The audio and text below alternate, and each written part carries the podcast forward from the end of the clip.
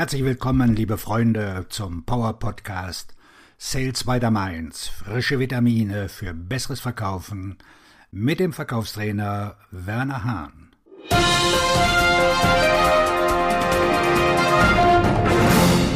Wie Sie mehr Zeit für den Verkauf haben. Würden Sie gerne mehr Zeit für die Akquise und den Verkauf haben? Vielleicht eine bessere, wenn auch offensichtlichere Frage. Würden Sie mit mehr Zeit für den Verkauf mehr Geld verdienen? Natürlich würden Sie das. Ich will Ihnen helfen, mehr Zeit für das zu haben, was Ihnen wirklich Geld einbringt. Verkaufen.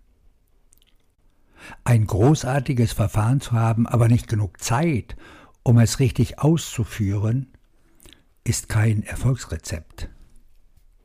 Es ist ein Rezept für Frustration.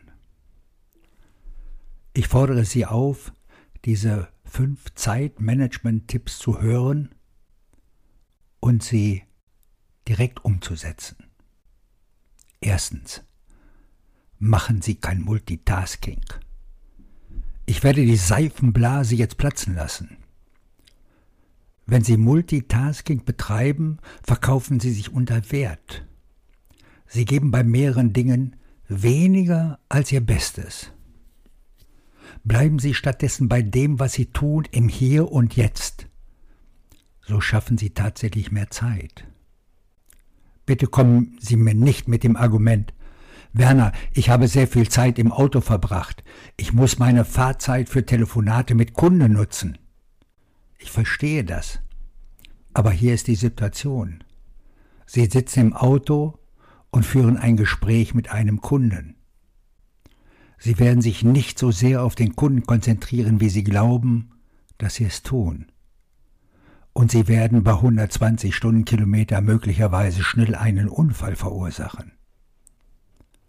Was ist also die Alternative?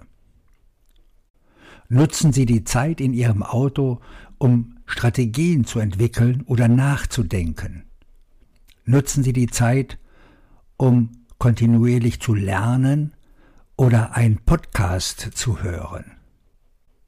Es gibt auch andere Aufgaben mit niedrigeren Funktionen, die Ihr Gehirn weniger beanspruchen und sich mit dem Autofahren vereinbaren lassen. Aber das ist nur ein Beispiel.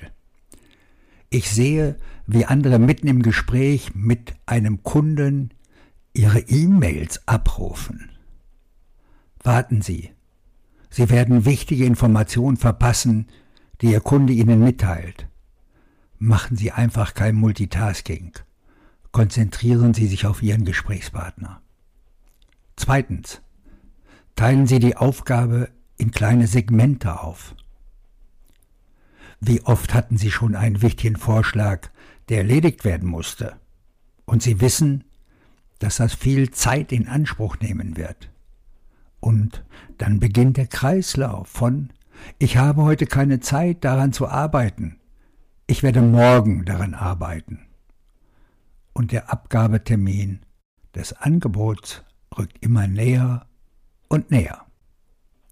Es ist an der Zeit, etwas anderes zu tun. Nehmen Sie das große Projekt und unterteilen Sie es in fünf oder sechs kleinere Aufgaben. Auf diese Weise können Sie sich jeweils auf einen Teil konzentrieren. Ich habe die Erfahrung gemacht, dass ich mit dieser einzigen Maßnahme meine Produktivität erheblich steigern konnte. Drittens. Planen Sie Zeit für die Überprüfung von Zielen und Prioritäten ein. Sie wissen, dass ich ein großer Verfechter von Dein Morgen beginnt heute bin. Ich werde mir meine Ziele noch einmal ansehen und meine Prioritäten neu bewerten, um sicherzustellen, dass sie mit dem morgigen Tag im Einklang stehen. Aber morgen früh werde ich den Vorgang wiederholen. Wenn Sie sich auf Ihre Ziele konzentrieren, müssen Sie sicherstellen, dass Ihre Prioritäten und die Aktivitäten, die Sie durchführen werden, Ihre Ziele unterstützen. Ziele zu haben ist völlig irrelevant. Ziele zu haben bedeutet nicht, dass Sie Ihre Ziele auch erreichen. Es sind die Aktivitäten, die Sie tun, die Ihnen helfen, Ihre Ziele zu erreichen. Ich möchte also sicherstellen, dass ich meine Zeit entsprechend und angemessen verbringe. Viertens. Kennen Sie Ihre Spitzenzeit? Der Geist und der Körper eines jeden Menschen verhalten sich einfach anders. Und wir alle haben Spitzenzeiten am Tag, die für die Arbeit entscheidend sind, und andere Zeiten, in denen wir einfach nicht konzentriert sind. Sie sollten wissen, wann das der Fall ist.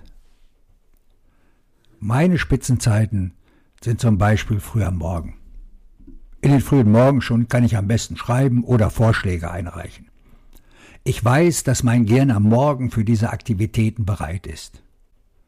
Ich weiß auch, dass ich später am Morgen einen zweiten Windstoß bekomme.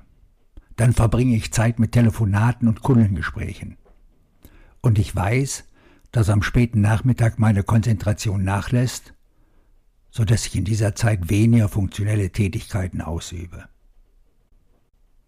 Meine Frage an Sie, wann können Sie sich Ihre Zeit entsprechend einteilen?